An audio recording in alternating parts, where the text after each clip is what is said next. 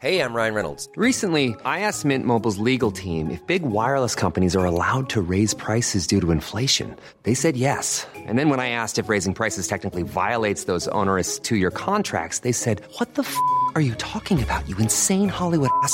So to recap, we're cutting the price of Mint Unlimited from $30 a month to just $15 a month. Give it a try at mintmobile.com slash switch. $45 upfront for three months plus taxes and fees. Promo rate for new customers for limited time. Unlimited more than 40 gigabytes per month. Slows. Full terms at mintmobile.com.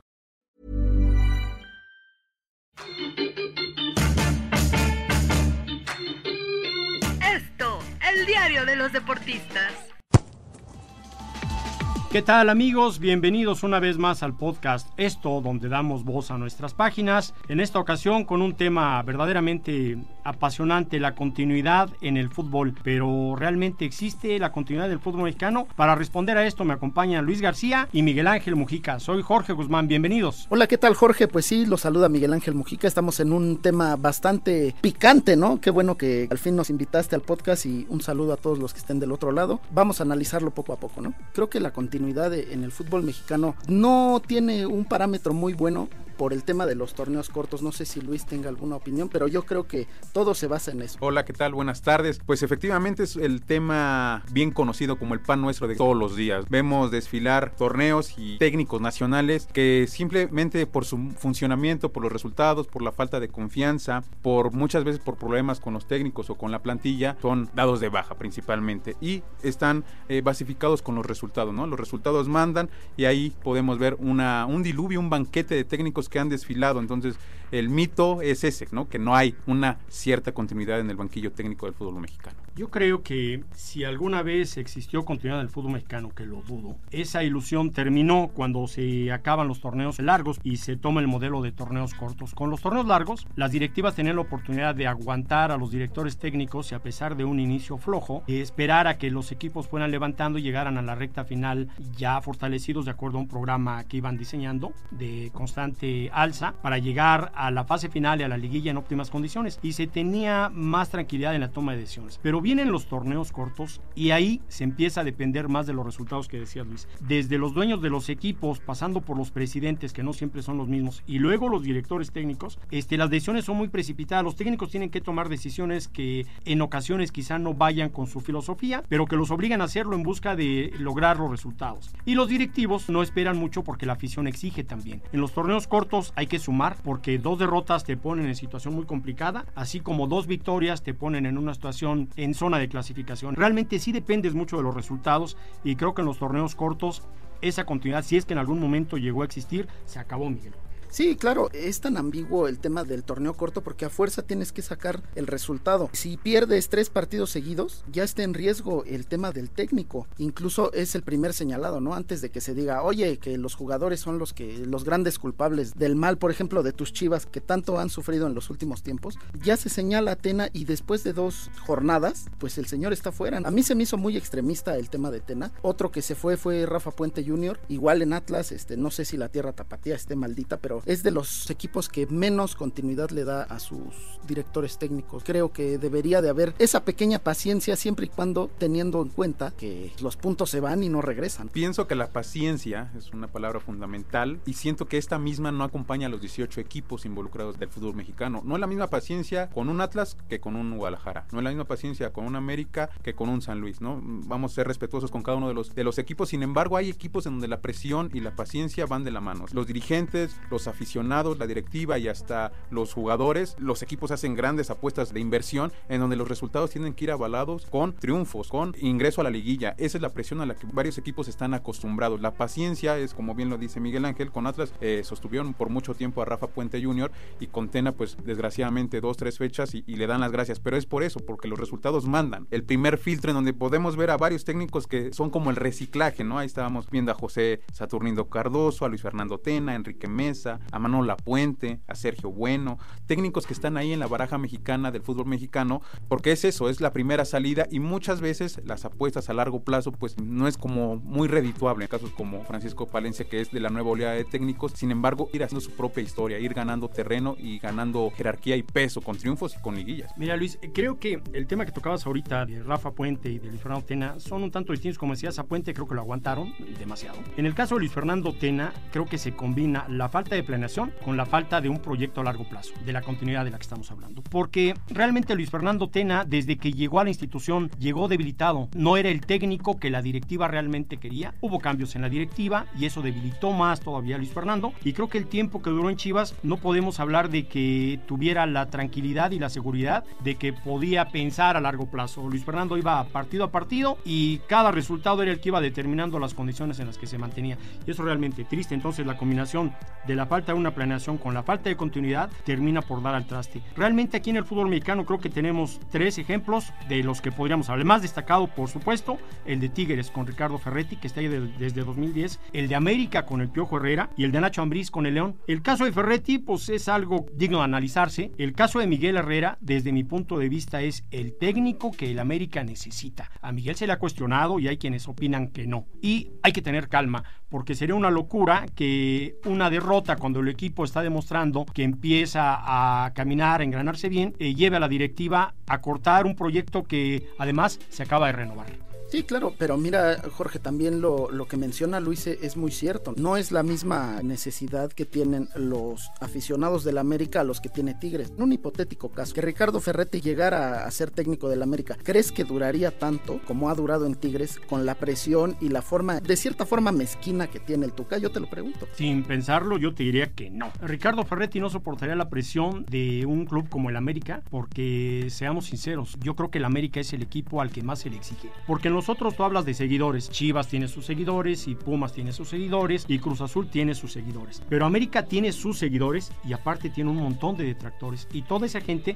representa presión para el que está sentado en el banquillo de las Águilas. Definitivamente desde mi punto de vista, si Ricardo Ferretti llegara a la dirección técnica del América, no soportaría. Exacto, confío en que el técnico va de la mano con la presión. Esto muchas veces lo hemos hablado, lo hemos tocado en la redacción del periódico esto. Creo que sí, el Piojo está como anillo al dedo, viceversa, América con el Piojo y Piojo con el América, porque no hay otro técnico actualmente en baraja de entrenadores nacionales que le dé el do de pecho a este club. Estuvo Ignacio Ambriz, lo hizo bien con el América, ahorita lo está haciendo muy bien también con León, pero no da ese do de pecho. Creo que Tuca fue campeón con Chivas y también lo hizo con Pumas. Bien lo dicen que la presión la manejan de manera distinta. Pumas está atrás de un patronato y Chivas era cuando empezaba el cambio de promotora y la llegada de Jorge Vergara ya por esas super Chivas de 1997. Creo que eso va separado. Sí, América se cocina aparte, por así decirlo, pero otros equipos que tienen la presión en el banquillo técnico es Chivas, Cruz Azul y Pumas. Se agrega esto de la continuidad que a mí me resulta un poco confuso, no sé qué opinen ustedes. La desaparición del ascenso y el descenso. Creo yo que por un lado quita presión a los clubes, por otro lado le pega al tema del nivel, de la calidad del fútbol mexicano y la exigencia se reduce en todos los sentidos, para los jugadores, para los técnicos, para las directivas. Esto es que la cabeza principal de un proyecto sabe que al no haber descenso, pues tampoco está obligado a meterle tanto dinero al proyecto, a pensar en consolidarlo a corto plazo, tienen un buen tiempo para trabajar en ello y eso automáticamente le pega al nivel del fútbol mexicano, pero creo que va a reducir el número de cambios en la dirección técnica de los clubes también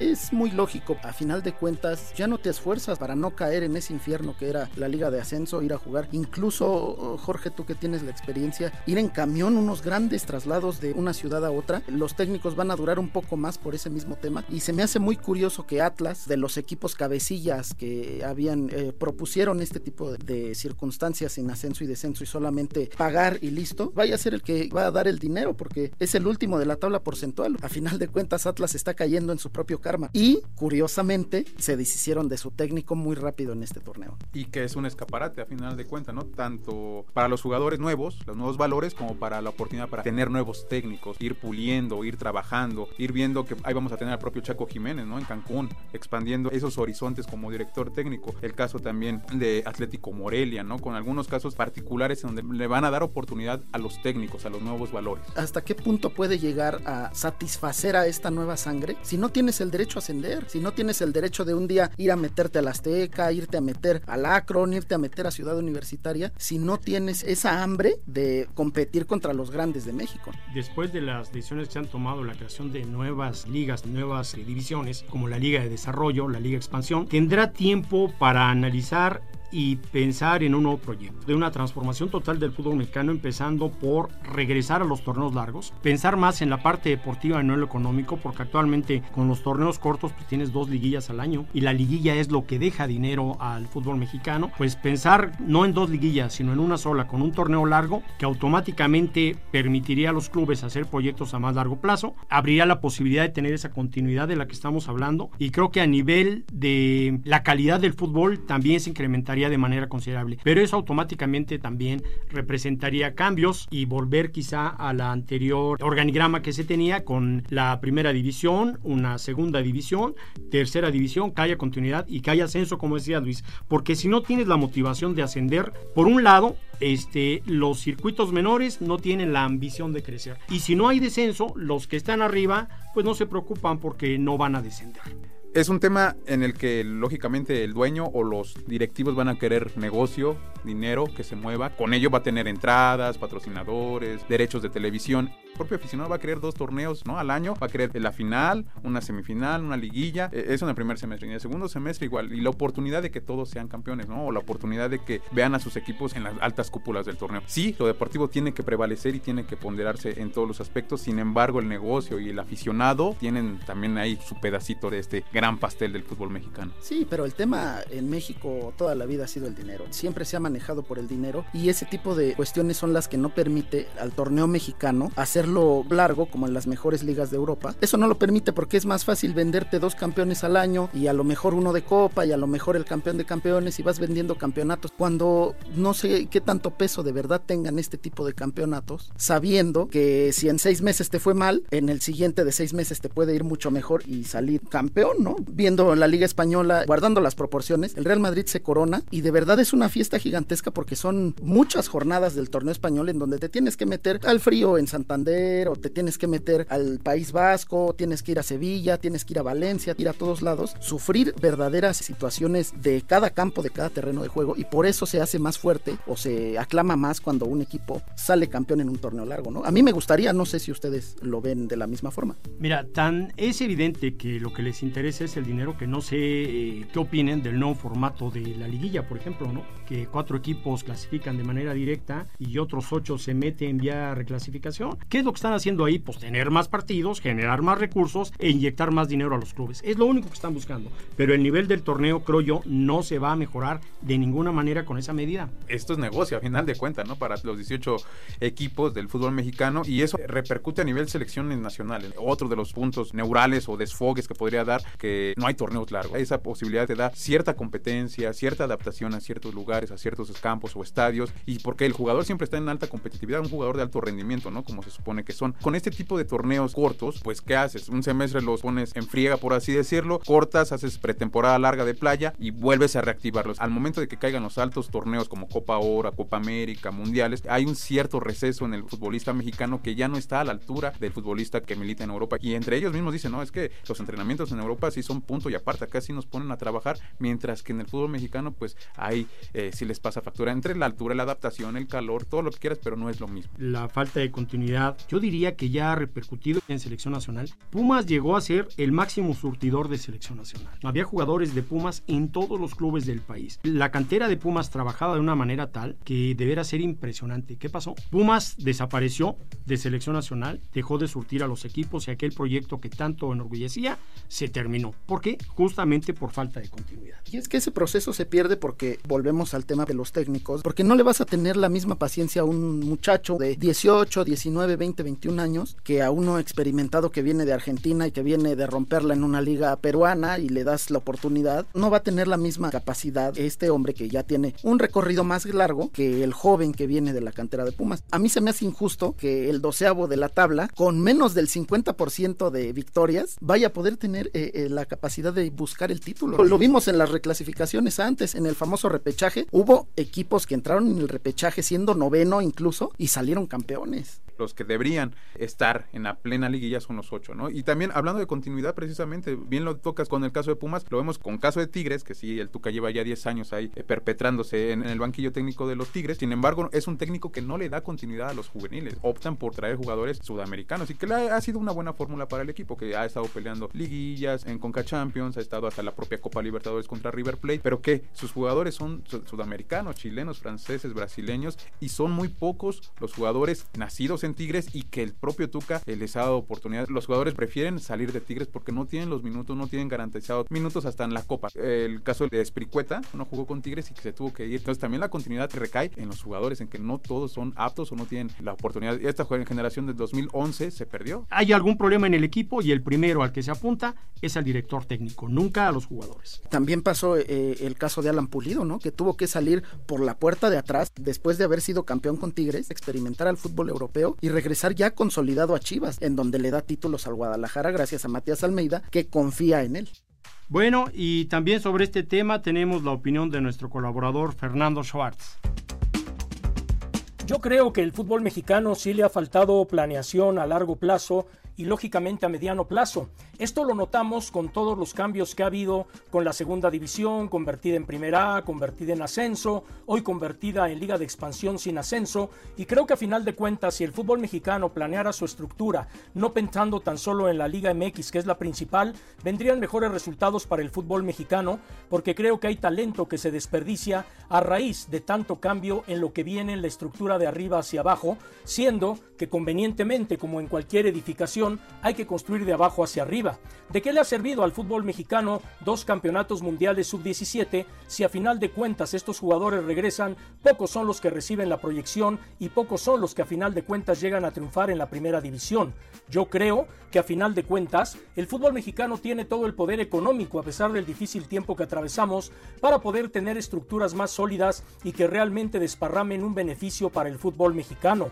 La selección mexicana de fútbol es un producto importantísimo e impresionante al momento en el cual se desenvuelven dos países por la frontera con Estados Unidos y capitalizar todos estos recursos, además de la proyección de las selecciones menores y su capacitación y lo que le toca a cada club, pues debería de haber una estructura similar en cada club a la altura de sus circunstancias de un proyecto y un programa de fuerzas básicas porque el fútbol mexicano necesita que se crea más en los jóvenes, que se les debute a más temprana edad y máxime Ahora que no hay descenso, ese riesgo se puede correr, aunque claro, conlleva pagar un dinero por quedar en los tres últimos de la tabla general. Así que yo creo que el fútbol mexicano tiene todo para ser un fútbol de elite, para ser un fútbol realmente importante, pero el grave problema es de que el fútbol mexicano no se la cree y a cada rato va cambiando el timón de rumbo.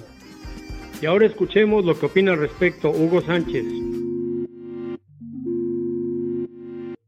Tristemente, eh, son pocos los equipos que mantienen a, su entrenador durante el proceso establecido, ya que le dan la confianza y sobre todo porque en los torneos cortos si no se califica o si se consiguen menos puntos de lo que se esperaba y se califica de panzazo y luego el siguiente torneo no va bien, pues ya están destituyendo al, técnico y eso pues no da un seguimiento a un estilo de juego, a el entendimiento entre todos los jugadores y lo que quiere el cuerpo técnico en cuanto a estilo de juego. Y tristemente los entrenadores están alineando a jugadores con, con cierta temerosidad de que no meten a jugadores jóvenes por tener mejores resultados y eso afecta en el desarrollo de, del equipo en cuanto a las fuerzas básicas. Y la cantidad de extranjeros pues delimitan también el hueco para los jugadores mexicanos, que luego si no se les da oportunidad a sus jugadores, pues la selección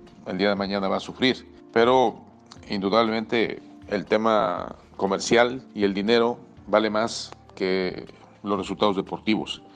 Por eso son las, las prisas en cuanto a tomar decisiones drásticas en poco tiempo y eso da a pensar a que lo que quieren es tener caras nuevas y novedades.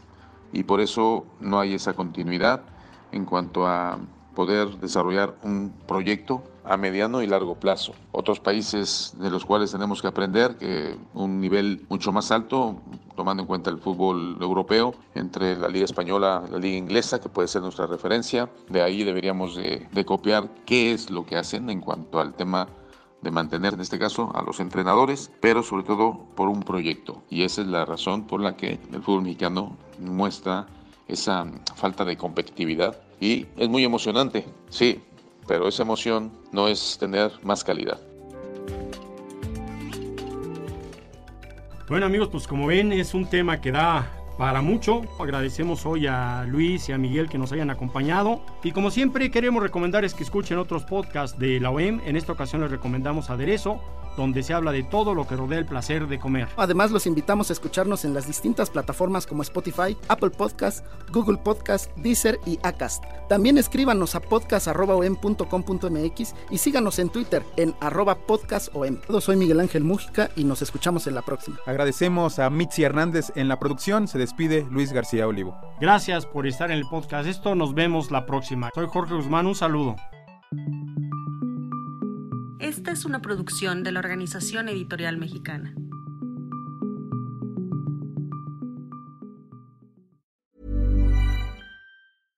How would you like to look five years younger? In a clinical study, people that had volume added with Juvederm Voluma XC in the cheeks perceived themselves as looking five years younger at six months after treatment. Look younger, feel like you. Add volume for lift and contour in the cheeks with Juvederm Voluma XC. Reverse signs of aging by adding volume to smooth laugh lines with Juvederm Volure XC. For important safety information and to find a licensed specialist, visit juvederm.com. That's J U V E D E R M.com. Not for people with severe allergic reactions, allergies to lidocaine, or the proteins used in Juvederm. Common side effects include injection site redness, swelling, pain, tenderness, firmness, lumps, bumps, bruising, discoloration, or itching. There's a risk of unintentional injection into a blood vessel, which can cause vision abnormalities, blindness, stroke, temporary scabs, or scarring. Talk to a licensed specialist to find out if it's right for you.